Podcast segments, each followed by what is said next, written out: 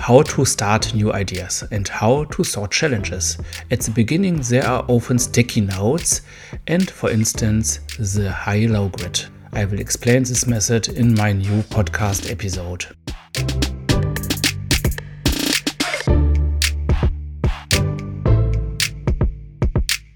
Designed Innovation, your agile podcast for your solo entrepreneurship.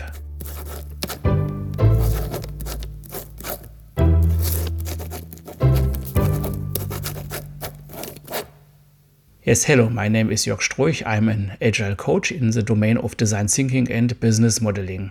You find several offers on my website, Stroich EU. There is, for instance, a design thinking box on this website, which, which includes several creative methods.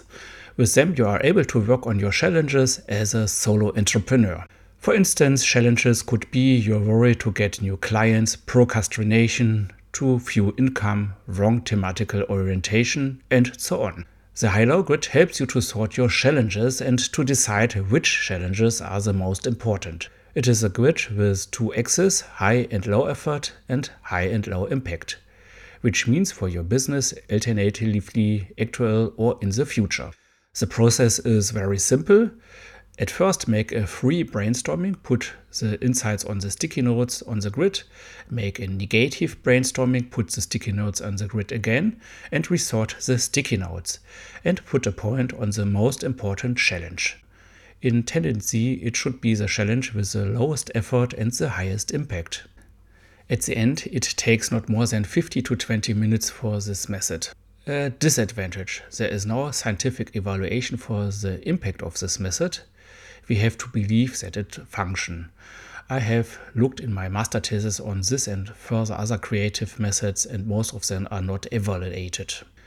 I guess the kind of sorting should be placed at the beginning of a design thinking or agile process, for example, in the understand phase, the very first phase. But rework it regularly, that's the benefit of it. A further disadvantage normally, this method fits best in teams but we are surely alone. To differentiate, to do brainstorming alone is the best, but the merging is the best in the team. But we cannot change it because of this we are using a trick. In further methods of the process, we try to break open our bias driven decision with further methods. And there is surely an advantage of this method. It is very easy to learn and because of that, very easy to use.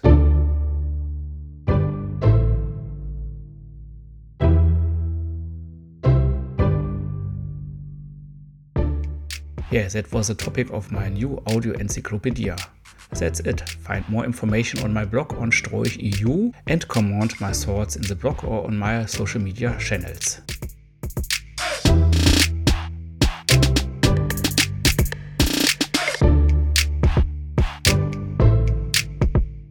Thanks a lot and hear from you, yours Jörg.